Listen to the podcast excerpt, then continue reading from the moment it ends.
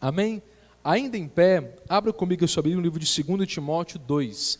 Vamos ler dois versículos e você já pode se assentar. 2 Timóteo, capítulo 2, verso de número 3 e 4. Vamos ler a palavra do Senhor? 2 Timóteo 2, 2, 3 e 4. Essa mensagem ela é uma continuação da mensagem de semana passada, mas se você não conseguiu estar presente, não tem problema. Vou dar aqui um breve resumo e depois você, você também pode acessá-la pelo site valechurchvarginha.com. Lá você terá acesso a todas as nossas mensagens, como também ao nosso canal do YouTube, que inclusive o vídeo está sendo transmitido por lá. Dá também só reajustar a posição da câmera fazendo um favor. Amém? 2 Timóteo 2, 2 3 diz assim. Está aqui no telão? Suporte comigo os meus sofrimentos como bom soldado de Cristo Jesus. Verso 4. Nenhum soldado se deixe envolver pelos negócios da vida civil, já que deseja agradar aquele que o alistou. Amém? Você pode se sentar. Pai, essa é a tua palavra, que o teu Espírito Santo tenha liberdade no nosso meio, em nome de Jesus. Que na semana passada nós iniciamos essa mensagem falando sobre soldados de Cristo. Isso quer dizer que todos nós, nós temos um chamado, nós temos um propósito de vida. Deus não te chamou para você simplesmente trabalhar, para você é, ter a sua vida, ter a sua família, né, e depois você partir. Não foi esse. Esse não é o seu propósito de vida. Deus tem algo muito maior, como um soldado. Um soldado, né, ele pode aparentemente, talvez fazer algo simplório. Ele pode estar ali se voluntariando, se dispondo a se juntar a um exército. Mas na verdade, esse exército, quando ele faz, quando ele entende esse propósito, ele está fazendo parte da defesa de uma nação. Isso aconteceu na Segunda Guerra Mundial, isso aconteceu em diversas guerras, onde quando um soldado, quando um grupo, quando eles entendem esse chamado e eles vão à guerra, eles vão para defender uma nação. E você já parou para se perguntar sobre o que nação é essa, que meio é esse, como assim você pode ser o soldado de Cristo? Você já parou para pensar sobre isso? Queira você ou não, todos nós estamos numa guerra. Todos nós, constantemente, nós estamos em guerra, como diz o livro de Efésios, capítulo 6. O diabo, ele está ao nosso derredor. Ele tem tentado ciladas, ataques para nos atingir. Nos atingir como família, como pessoa, nos atingir como corpo de Cristo. Então, há uma forte guerra que está sendo travada que nós não podemos negligenciar. Às vezes, o maior perigo de uma guerra é você não saber que está acontecendo uma guerra, porque a surpresa é uma forte estratégia do, do diabo.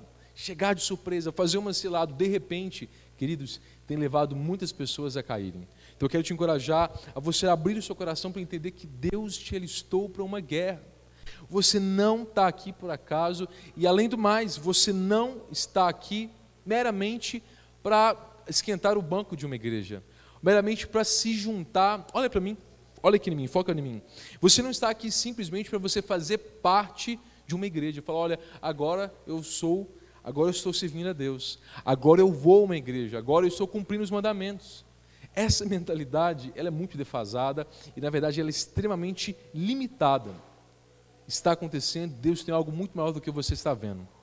Você crê nisso? E como soldados de Cristo, nós precisamos entender que o Senhor deseja que nós sejamos bons soldados. Está em 2 Timóteo 2,3. Como bom soldado. Se tem o bom, consequentemente tem o quê? Tem o ruim, é uma lógica. E o Senhor, ele se refere, o Senhor Jesus, a exatamente duas vezes que ele se refere a pessoas no que diz respeito na qualidade de bom duas vezes apenas. A primeira passagem, nós vemos no livro de Lucas, capítulo 6, verso 45. Você não precisa abrir, isso aqui é só o resumo da semana passada. Fala que o homem bom tira coisas boas do bom tesouro que está no seu coração. Então, fala que o nosso coração, ele precisa ser bom.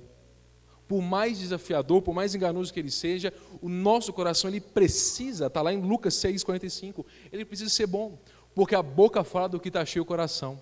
Então, pessoas, às vezes, elas tentam se enganar, às vezes, elas tentam é, fazer de conta algo, transparecer algo que, na verdade, uma hora ou outra, ela vai falar o contrário, porque o que manda é o interior. Se o interior dela estiver cheio de fé, ela vai falar a palavra de fé.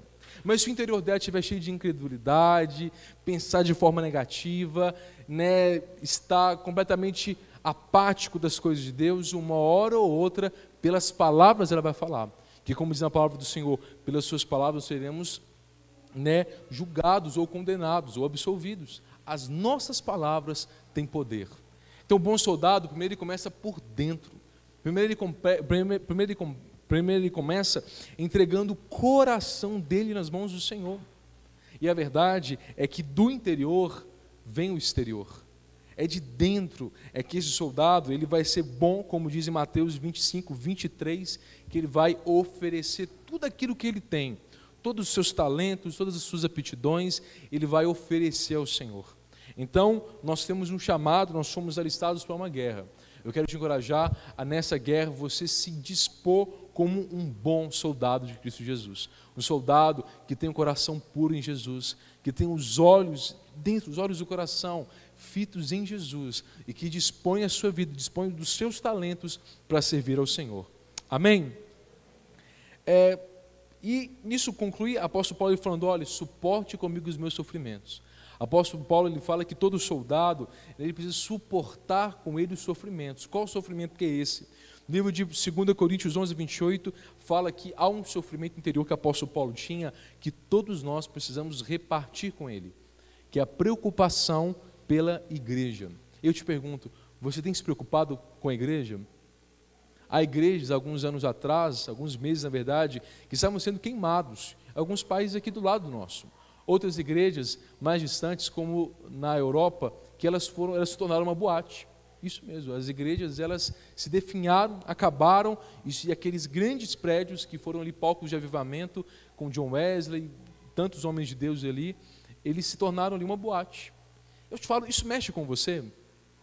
Tem que mexer. Se não mexe, tem que mexer. Porque essa, a igreja, não essa, mas a igreja é o corpo de Cristo. É o corpo, quer dizer que é a, a parte que toca as pessoas, que toca a terra, a parte que se move de Jesus Cristo é chamado a igreja. É pela igreja né, que é pregada a salvação, que é pregado o evangelho. É através da igreja, queridos, que Deus usa e que Deus usa e expande o reino. Então nós precisamos nos preocupar com a igreja sim, orar pela igreja. E para concluir o resumo, apóstolo Paulo ele continua dizendo a Timóteo: nenhum soldado se deixa envolver pelos negócios da vida civil. Esse envolver é uma parábola, é uma palavra no grego chamada empleco, que traz o conceito de entrelaçar.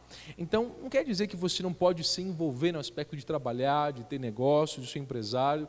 Não, nada disso. Eu valorizo muito isso e eu realmente levo isso muito a sério. E só que essa palavra empleco fala de entrelaçar no sentido de que a sua vida civil não pode te prender a ponto de você não servir a Deus. Se o seu trabalho, se a sua faculdade, se alguma coisa dessa terra, dessa vida tem te prendido, está errado. Segundo a palavra do Senhor, isso não é legal, não é essa vontade que Deus tem para esses soldados. E o que pode verdadeiramente desprender qualquer amarra na vida de qualquer soldado é o Espírito Santo. Tomando como base o que aconteceu na vida de Sansão. Foi o Espírito Santo de Deus que apossou-se de Sansão fez com que as cordas que ele estava amarrado, que elas se rompesse como linho fino. Então, o que vai nos dar poder para nós rompermos com todo e qualquer desembaraço na nossa vida é o Espírito Santo de Deus. Amém? Feito este resumo, agora eu quero entrar na mensagem. É, vamos agora ao verso 4 de 2 Timóteo 2. 2 Timóteo 2,4 diz assim: Nenhum soldado se deixa envolver pelos negócios da vida civil Agora, o foco da mensagem é a partir desse versículo, já que deseja agradar aquele que o alistou. Isso fala de motivação. Um bom soldado de Cristo Jesus, o que motiva ele a ir para a guerra, o que motiva ele a se lançar na presença de Deus, a se lançar e entregar a sua vida, entregar tudo para ajudar nessa guerra, é a motivação, é agradar ao Senhor isso fala que essa motivação, aquilo que nos motiva a ter uma ação. E qual que é? Qual que é a chave? Talvez esse é, é, é, é o ponto final onde eu peguei justamente esse tópico para desenvolver toda essa mensagem. O que será que faz uma pessoa, um homem, vamos puxar no contexto bíblico de anos atrás, onde, por exemplo, o apóstolo Paulo da vida que tinha um prestígio gigante. Diante de judaísmo, do judaísmo, diante da sociedade, apóstolo Paulo era o cara. O que, que faz alguém com o apóstolo Paulo ele abrir mão de toda reputação, de tudo, todo o prestígio que ele tinha no judaísmo, no aspecto social, para ele se lançar agora, juntamente com a igreja, pregando o evangelho, mas ter perseguição para si? Porque apóstolo Paulo ele foi um mártir, como tantos outros apóstolos. Apóstolo Paulo ele sofreu perseguição, ele foi açoitado, sofreu naufrágio. O que, que faz um homem de Deus abrir mão de tudo de bom e se lançar para uma vida dessa forma? É claro que eu não quero pregar um evangelho, um cristianismo que você tem que ser pobre, que você tem que apanhar, que você tem que morrer e sofrer. Jesus, João 10, 10, ele disse que nós teríamos, que ele veio para nos dar vida e vida em abundância. Só que não é a vida que esse mundo prega. Esse mundo prega uma vida de, de bens, prega, preza, prega uma vida de prazer a qualquer custo. Não é essa vida que Deus tem para nós, porque essa vida, no final da noite, essa vida vai embora. De manhãzinha, a hora que vem aquela ressaca, vem aquele pensamento: o que, que eu estou fazendo da minha vida? Talvez quando chega aos 60 anos de idade, olha para trás e fala: o que, que eu fiz nos meus 60 anos?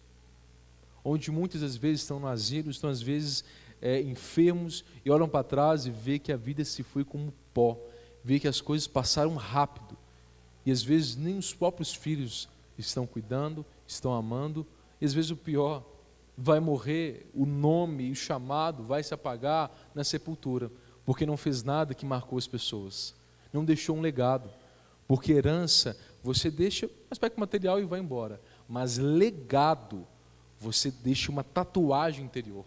Você marca as pessoas por dentro, que elas não esquecem. Como até hoje nós somos marcados por, pela vida de grandes homens de Deus.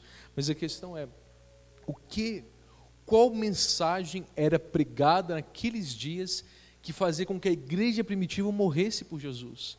Qual mensagem era pregada que fazia com que os soldados se lançassem à guerra e, se fosse necessário morrer na guerra, eles morreriam. Sabe qual mensagem que era? Talvez uma das mensagens mais simples da igreja, porém mais desprezadas. Está lá no livro de Lucas. Abra comigo Lucas 24, 47.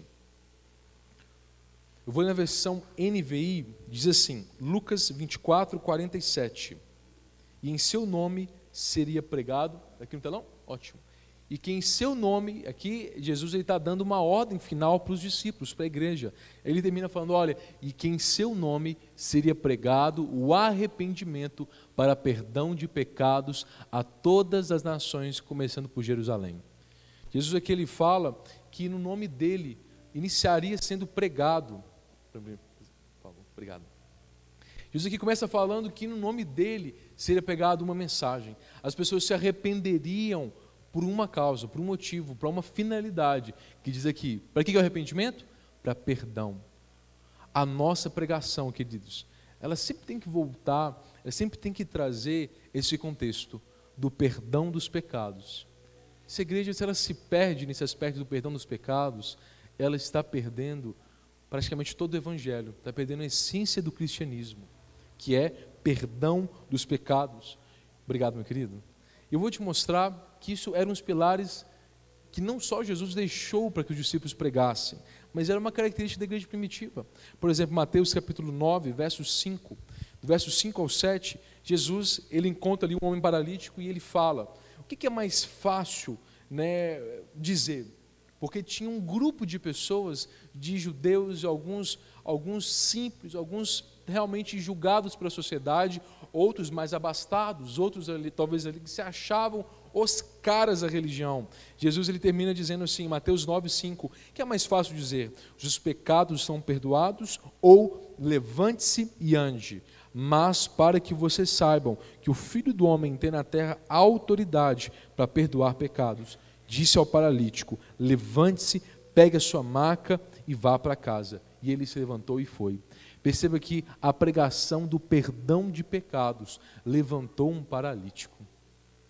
Porque naquela época, muitas doenças né, se acreditavam, como isso acontece hoje também, que na verdade era uma maldição. Era uma consequência do pecado, às vezes, dos pais, da própria pessoa, porque eles ainda não estavam na dispensação da graça, não estavam no tempo onde os pecados deles seriam perdoados por causa da cruz. A partir do sacrifício de Jesus, isso aconteceu, mas antes não. Então, muitas doenças estavam relacionadas ao pecado. Então, quando Jesus vira e fala, seus pecados estão perdoados, queridos, algo era desatado como aconteceu com esse paralítico. E eu te falo, se você ouvisse hoje de Deus, como ele está falando com você hoje, os seus pecados estão perdoados, qual a sua reação? Eu acredito que muitos vão se levantar, vão se levantar da depressão, vão se levantar de uma angústia, vão se, vão se levantar de um peso de erros do passado, de coisas que fizeram ou coisas que deixaram de fazer. Quando nós entendemos que nossos pecados foram perdoados, queridos, isso há um poder rejuvenescedor.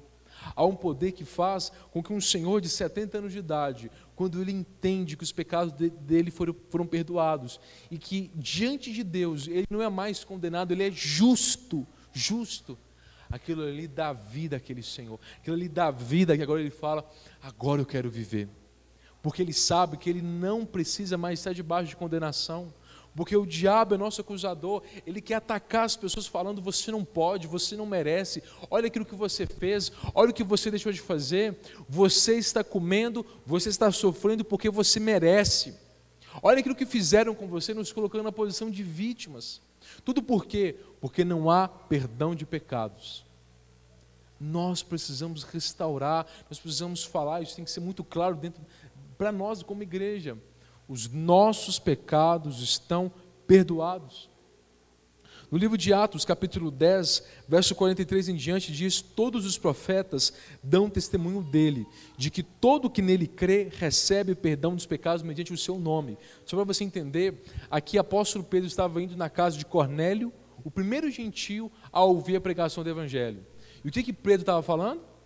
Perdão de pecados. Olha o que aconteceu no verso 44. Atos 10, 44.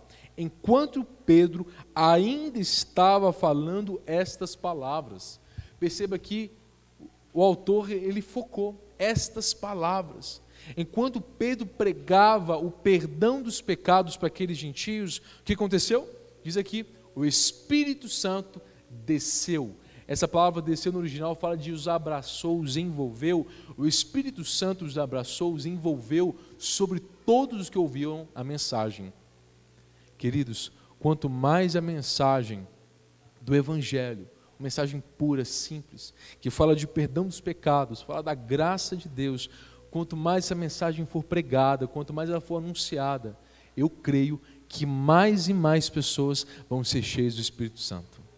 Mais e mais pessoas vão se livrar daquela mentalidade de achar que elas são indignas de receber o Espírito Santo, que elas são indignas de serem tocadas por Deus, que elas são indignas de se lançarem para uma presença, para uma intimidade e elas mesmas se relacionarem com Deus. Tem pessoas que não oram, que não leem a Bíblia, porque elas têm medo de Deus. Por quê? Porque elas não entendem que os seus pecados foram perdoados. E quando elas se aproximam de Deus, de um Deus santo, de um Deus todo-poderoso, maravilhoso, elas ficam preocupadas, ficam com medo: o que, que Ele vai fazer comigo? Porque olha o que eu fiz na semana passada. Olha o que eu fiz no ano passado. Olha a minha vida.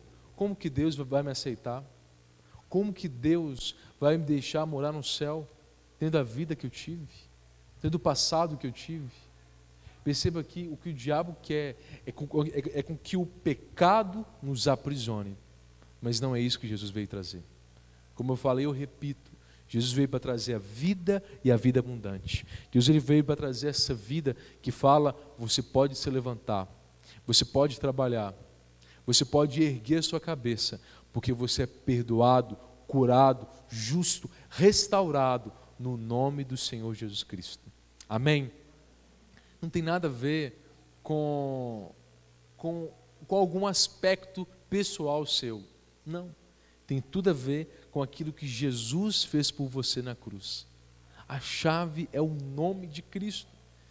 No livro de Atos, capítulo 13, verso 38, diz que apóstolo Paulo, né, e era o pilar da pregação dele, diz assim: Portanto, meus irmãos, quero que saibam que mediante Jesus lhes é proclamado o perdão de pecados. Então, não só Jesus pregava, não só o apóstolo Pedro pregava, apóstolo Paulo também pregava o perdão de pecados. O que, que aconteceu? Atos capítulo 14, verso 8, no mesmo contexto, diz assim: Em Listra havia um homem paralítico dos pés, aleijado desde o nascimento, que vivia ali sentado e nunca tinha andado. Ele ouvira Paulo falar. Te pergunto, o que, que você está ouvindo? O que, que você está ouvindo? Porque aquilo que você escuta vai determinar o seu resultado, vai determinar o que, que vai acontecer na sua vida. Olha o que aconteceu. Aquele paralítico ele ouvia Paulo falar.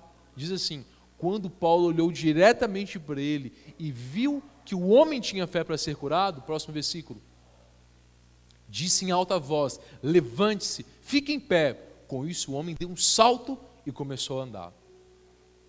Por quê? Por que aquilo que eu escuto é tão importante?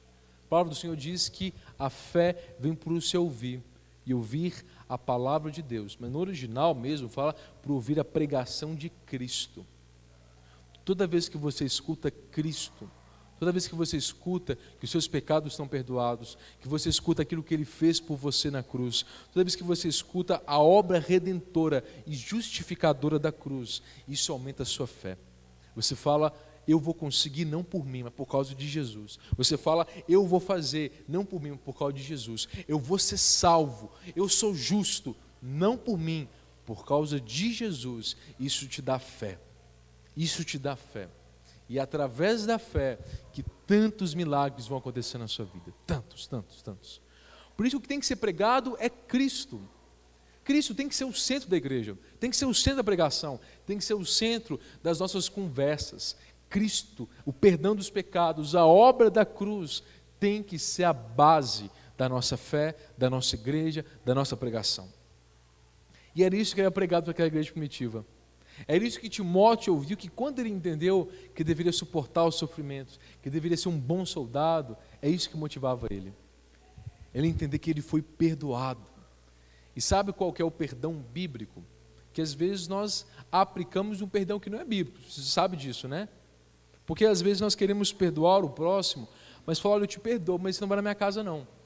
Ou então a gente perdoa o próximo e bloqueia ele no WhatsApp, bloqueia ele no Facebook, e fala, olha, eu não quero ter contato com essa pessoa mais. Eu perdoo, eu libero ela, mas hum, hum, intimidade não mais.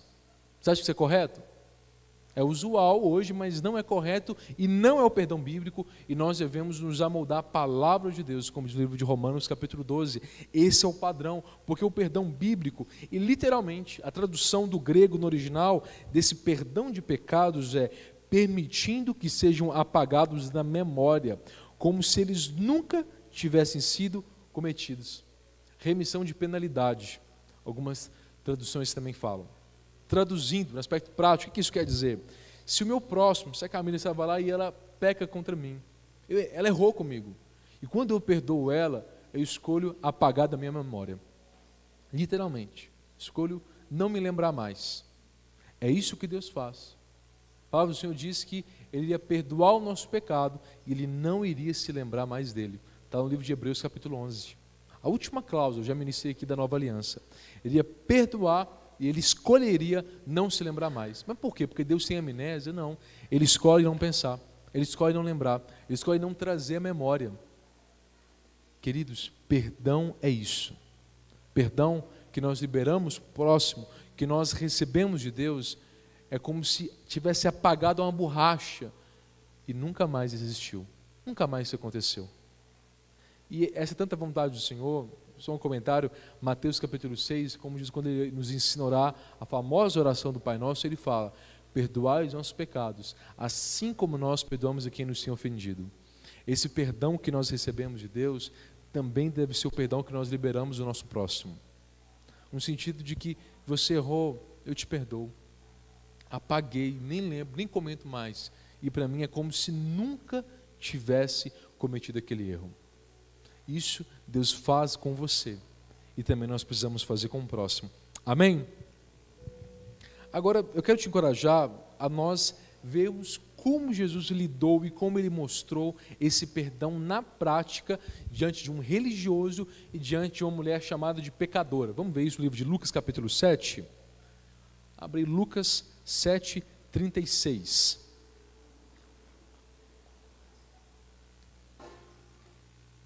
E no que diz respeito à história e acontecimento, talvez este aqui seja um dos maiores exemplos sobre perdão e o que, que ele provoca em nós. Lucas 7,36 diz assim: está aqui no telão na nossa versão NVI. Convidado por um dos fariseus para jantar, Jesus foi à casa dele e reclinou-se à mesa. Ao saber que Jesus estava comendo na casa de um fariseu, certa mulher daquela cidade, uma pecadora, entre aspas, que quando fala assim de pecadora, traz normalmente a referência de um pecado no aspecto moral. Quer dizer que moralmente, diante daquela sociedade, aquela mulher, ela não tinha uma boa visão, não era bem vista, tinha uma péssima reputação. Alguns acreditam que ela era uma ex-meretriz.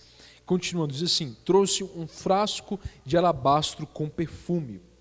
Alabastro é um vaso né, de um material muito bom, específico para conter perfumes, óleos, especiarias, e nele sentia um gargalo. Então, quando você quebrava, você não desmanchava, você quebrava a ponta daquele vaso, você nunca mais repunha ele. Era um vaso caro, né, com perfume, que também era algo caro na época. Hoje você compra perfume até mesmo no mercado, né? naquela época não. Diz assim, verso 38: E se colocou atrás de Jesus a seus pés, chorando, começou a molhar os seus pés com suas lágrimas. Depois os enxugou com seus cabelos, beijou-os e os ungiu com um perfume. Ao ver isso, o fariseu que o havia convidado disse a si mesmo: Ele não falou verbalmente, disse dentro dele. Por isso que o bom soldado começa por dentro. Disse a si mesmo: Se este homem fosse profeta, saberia quem nele está tocando e que tipo de mulher é ela, uma pecadora. Verso 40. Então lhes disse Jesus: Simão, tenho algo a lhe dizer. Diz, mestre, disse ele: Dois homens deviam a certo credor. Um lhe devia 500 denários e outro 50. Uma, né, uma discrepância dez vezes mais um do que o outro. Nenhum dos dois tinha com que lhe pagar. Só um detalhe: né, denário era uma moeda que lhe pagava o dia de trabalho. Então, talvez ali um devia é, 50 denários, talvez devia que é, quase dois meses de salário, quase dois meses. O outro lhe devia né, 20, vamos dizer assim, né, 20, mais que 20 salários mínimos. Então perceba que quando a gente passa isso para a realidade financeira, é muito grande. Um devia, é, dois mil devia mais de 20 mil. Então, assim, era uma discrepância realmente perceptível. Diz aqui, nem 42, nenhum dos dois tinha com que lhe pagar. Por isso, perdoou a dívida a ambos. Qual deles o amará mais? Verso 43. Simão respondeu: Suponho que aquele a quem foi perdoado a dívida maior. Verso 43, parte B. Né, Jesus diz: Você julgou bem.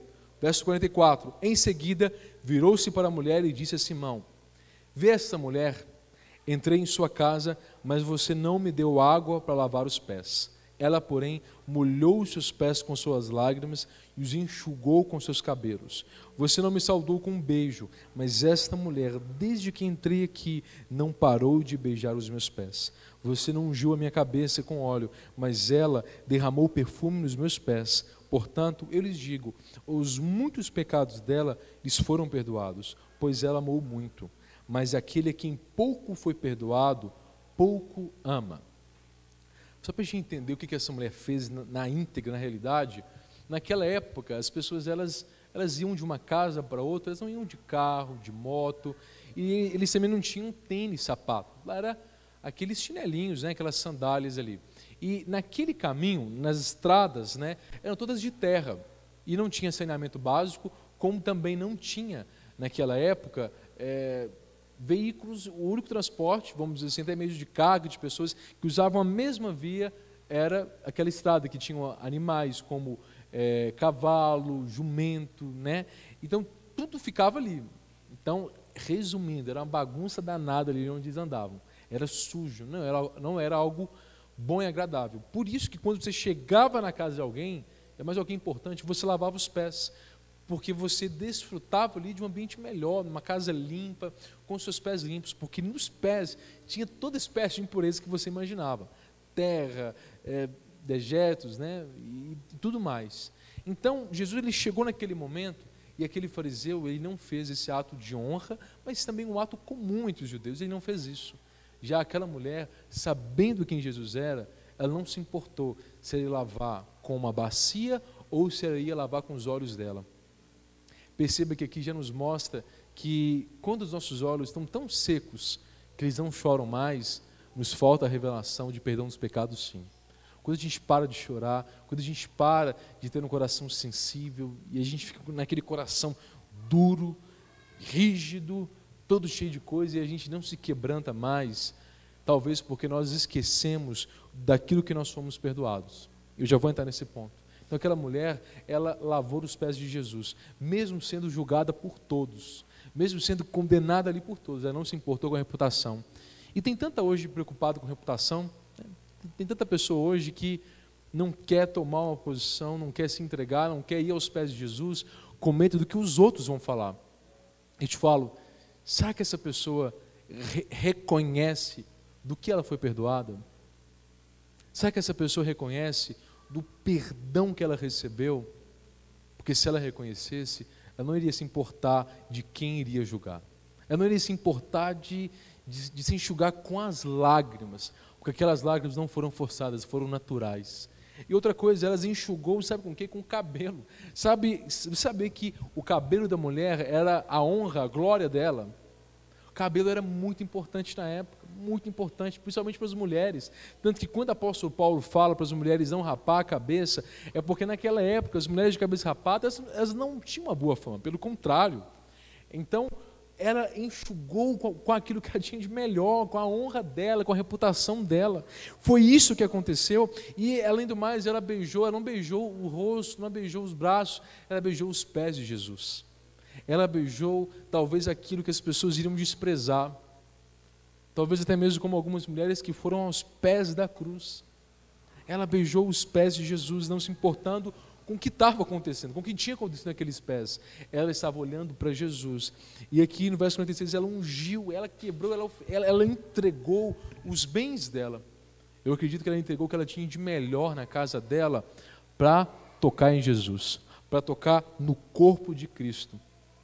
Perceba aqui, quem tem, quem tem a revelação do perdão dos pecados não limita o que vai entregar para Deus. Não, não fala igual, igual alguns religiosos que uma tentativa de, sei lá, uma tentativa avarenta de brigar contra o dízimo, fala, não, dízimo, na graça não tem dízimo. É claro que não tem na graça, é tudo. Por quê? Porque quem entende o perdão dos pecados não se limita a dízimo, pelo amor de Deus. Isso não é nada, não é nada. Olha para a cruz, olha aquilo que Deus te deu, olha o perdão dos pecados. Porque quem tem essa revelação do perdão dos pecados, aquilo que Jesus fez, não vai negar nada para ele. Não vai negar nada. Agora eu quero chegar no verso 47, que ele traz a conclusão. Portanto, eu lhe digo: muitos pecados dela foram perdoados, pois ela amou muito. Ele traz a chave, a cereja do bolo. Mas aquele a quem pouco foi perdoado, pouco ama. Sabe por que tem muita gente amando pouco Jesus? Sabe por que tem muita gente que não se move uma palha para agradar a Deus com um bom soldado? Porque não reconhece o que foi perdoado. Acha que Jesus o perdoou de, sei lá, de, de não ter lavado as vasilhas, de não perdoou, talvez falou um pouco mais forte com a esposa, talvez é, negou, talvez sonegou impostos. Acho que Jesus perdoou disso. Falar, ah, fui pouco perdoado, consequentemente, pouco amor. É fato. Quando nós olhamos para Jesus, nós achamos que ele nos perdoou de que ele nos perdoou de poucas coisas, nosso amor vai ser pequeno. Vai ser muito pequeno. O que acontece? É claro que que isso não fala de um aspecto prático moral. Porque, por exemplo, se não, quem nasceu no berço cristão, por exemplo, se casou virgem, primeiro beijo foi no altar, e talvez nunca matou, nunca adulterou, nunca se prostituiu, talvez nós iríamos falar, ah, então essa pessoa, tadinha, ela não reconhece o amor de Deus, que ela foi, pecou pouco, ela foi né, perdoada então de, de poucas coisas, mas na verdade isso é um engano, que isso fala da forma com que você se enxerga, e não da forma com que Deus te enxerga. Isso está demonstrado no livro de é, Romanos, João, desculpa, que eu acho que eu não anotei, mas tem uma parábola onde Jesus ele chega para demonstrar para demonstrar para alguns fariseus que estavam confiantes na justiça própria. Aqueles fariseus, eles, eles achavam que eles eram bons, eles achavam que eles eram merecedores do Messias, que eles eram merecedores do perdão e da bênção de Deus. Sabe o que acontece? Jesus ele chega e fala: Olha, eu vou te contar uma história. Um dia chegou diante do templo duas pessoas, um fariseu, um, homem que é muito bom na lei, cumpre direitinho. E ele, ele chegou diante de Deus e falou: Olha, Deus, muito obrigado, porque eu não sou um prostituto, não sou uma prostituta, não sou um ladrão. Obrigado, porque eu guardo a tua lei, dou o dízimo de tudo que eu recebo e ainda guardo o sábado. Foi isso que aconteceu. E ele ainda vira e fala: Obrigado, porque eu também não sou como esse publicano pecador. E agora, do outro lado, no mesmo tempo, no mesmo espaço geográfico, tinha uma outra pessoa virou falando: um, esse, esse, publicano, né, que era muito visto ali, muito mal visto pela sociedade, ele chegou ali e teve coragem de olhar para cima, ele olhou para baixo, bateu no peito e falou: Senhor, me perdoa, Senhor, tem misericórdia de mim, porque eu sou pecador. Jesus ele conclui essa parábola falando: Eu lhe digo que o, prim, que o segundo, e não o primeiro, foi, foi para casa justificado. O que isso quer dizer? Quer dizer que aquele que bateu a mão no peito e falou: Senhor, tem misericórdia de mim. Esse, essa pessoa, ela voltou para casa perdoada e justificada. Agora, outra pessoa que não fez nada de ruim aparentemente, o que, que ele fez de ruim? Dar o dízimo? O que, que ele fez de ruim? É, jejuar? Obedecer a Deus? Obedecer... É isso que ele fez de ruim? Não, ele não fez nada de ruim. Mas por ele se achar bom, por ele se achar que era necessário pouco perdão, uh -uh, ele não foi perdoado, não recebeu justificação. Todo esse texto começa falando que Jesus ele lhes mostrou, Jesus, a intenção dele era mostrar né, que confiar em si próprio, confiar na obediência, à lei, aos mandamentos, não traz perdão dos pecados e muito menos justificação. Amém? Então por isso que a chave está nós reconhecermos quão perdoados nós somos. Independente da sua história, independente se você comeu o pão que o diabo amassou, se você aprontou e bordou, vamos ao termo popular, independente disso. Ou se você nunca, nunca cometeu um pecado moral, por exemplo. Independente, acho que é muito difícil, né? Independente se aconteceu ou não. A chave é você reconhecer, entender da misericórdia e do perdão que você precisa. 1 João 8 diz: Se afirmarmos que estamos sem pecado, enganamos a nós mesmos, e a verdade não está em nós. Se confessarmos nossos pecados, Ele é fiel e justo para perdoar os nossos pecados e nos purificar de toda injustiça. Verso 10: Se afirmarmos que não temos cometido pecado, fazemos de Deus um mentiroso, e a Sua palavra não está em nós. Nós falamos, ah, eu não tenho, eu sou bom. Já viu aquelas pessoas que viram e falam: olha, fulano de tal é bom, só falta Jesus. Já viu gente assim? A questão não é ser bom, não, a questão é Jesus.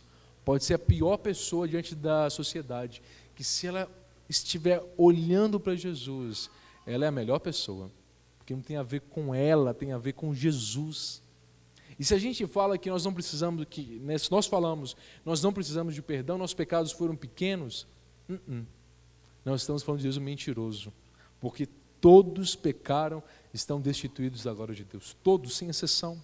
Gatas 3,10 diz: Já os que se apoiam na prática da lei estão debaixo de maldição, porque, porque está escrito: Maldito todo aquele que não persiste em praticar todas as coisas escritas no livro da lei. Então, aqueles que se apoiam falando, não, eu vou obedecer tudo para mim ser salvo, eu vou obedecer tudo para mim ser justificado e ser perdoado. Não, não, não, não dá certo.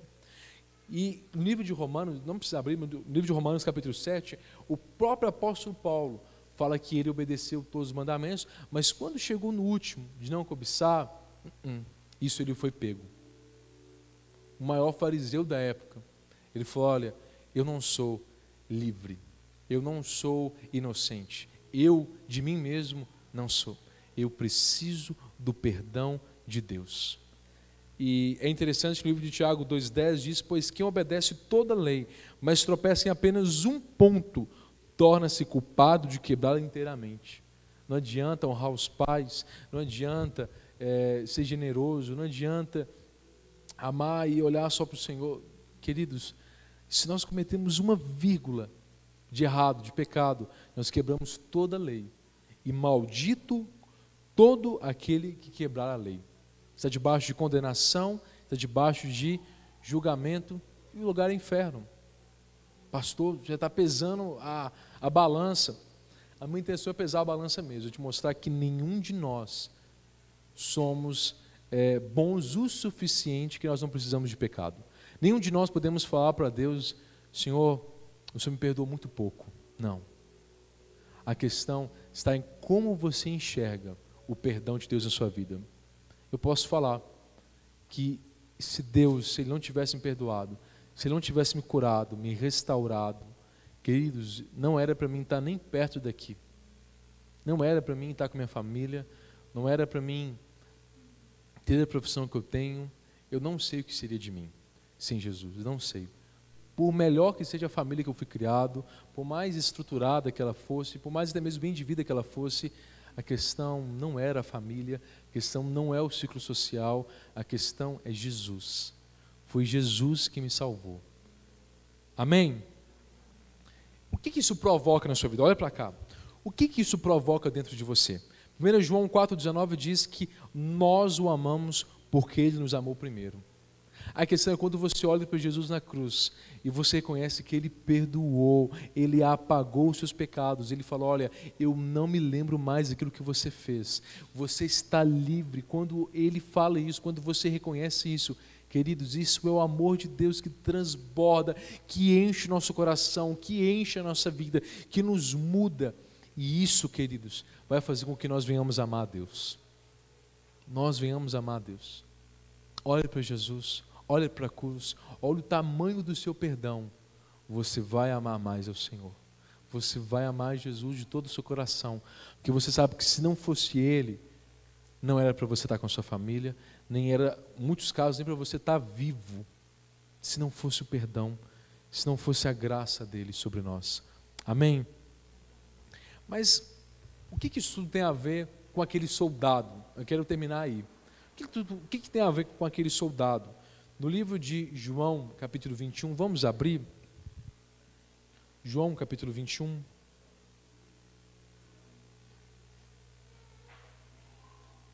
João, capítulo 21, verso 15 diz assim: Depois de terem jantado, disse Jesus a Simão Pedro, filho de Jonas: Ama-me mais do que, a, estes? E ele respondeu: Sim, Senhor. Tu sabes que te amo. Disse-lhe Jesus: Apacenta os meus cordeiros. Querido, quando você realmente ama Jesus, você não consegue ficar parado. Não consegue. Você não consegue ver uma igreja e não se voluntariar, ver uma obra e não ajudar. Você não consegue ver uma necessidade e não atender. Não consegue. Porque o amor, ele entra em você e ele movimenta, ele movimenta, ele traz uma razão de existência, ele traz um propósito. E Jesus logo ele nos faz a pergunta: se você me ama, vem cá. Vem me servir. Vem me servir. Vem apacentar os meus cordeiros. Vem se entregar. Vem se ajudar. Vamos ficar de pé? Vamos ficar de pé, queridos. Eu quero, enquanto o ministério de louvor vem, se prepara, quero te encorajar a você olhar para Jesus. Olhar para Jesus. Não olhe para quem está à sua direita e quem está à sua esquerda. Não, não. Olha para Jesus. Queridos, há pessoas de 40 anos de igreja que não servem, não se entregam como aqueles que acabaram de conhecer Jesus. Qual é a grande diferença? Perdão dos pecados. Aqueles que entendem o que, o que, o como, do que eles foram perdoados, eles não limitam nada, nada, nada. A hora que tem uma guerra, eles são primeiros a levantar a mão e falar: Eis-me aqui, eu quero eu quero ajudar, eu quero me dispor, eu quero me entregar. Porque o que motiva um soldado é agradar aquele que eu estou, é agradar aquele que o amou, é agradar aquele que o perdoou. Não coloque os seus olhos na sua própria força, na sua própria obediência, nem mesmo seus próprios pecados, não. Deus tem vida abundante para liberar sobre todos aqui, mas essa vida está diretamente condicionada ao reconhecimento, à revelação do perdão de Deus para você. Feche os seus olhos, enquanto o Ministério de Louvor vai louvar o Senhor, que você possa agora olhar para o Senhor e falar: Jesus, eu reconheço que eu fui muito perdoado, eu reconheço que eu tinha tudo, tinha tudo para não estar aqui. Eu reconheço, Jesus, que eu tinha tudo para ir inferno, tinha tudo para não ter a família que eu tenho, tinha tudo para não ser salvo, e tinha tudo. Você sabe que o que eu mereço não é a vida, mas ainda assim o Senhor desceu do trono de glória, se fez homem, se submeteu ao embrião, a um parto, se submeteu a um bebê ou uma criança que não sabe andar, não sabe falar, e de repente o próprio Deus teve que ser ensinado a andar, teve que ser ensinado a falar. Aquele que com uma palavra, que com uma voz iria acalmar a tempestade, aquele cujos pés iriam andar sobre as águas, ele fez isso tudo por você. Ele fez isso tudo porque lá do alto ele olhou para você e falou: Olha, eu preciso morrer por essa pessoa. Eu preciso abrir mão de tudo por essa pessoa. O amor nos constrange. O amor de Cristo agora por você te constrange, te constrange. Para quando você chegar agora na presença do Senhor, você não se achegue como aquele fariseu. Ah, obrigado por eu ter obedecido. Obrigado pela oferta. Obrigado porque eu não sou como aqueles. Não, não, não. Que você chegue agora diante do Senhor, batendo a sua mão no peito e falando: Pai, eu preciso da Sua graça. Eu preciso da Tua misericórdia. Eu preciso do Teu perdão. Obrigado pelo Teu amor. Você pode falar isso agora ao Senhor. Esteja agora de olhos fechados, não olhe para o lado. Se achegue agora diante do Senhor como você nunca se chegou antes. Receba agora todo o perdão que Deus tem para a sua vida. Em nome de Jesus.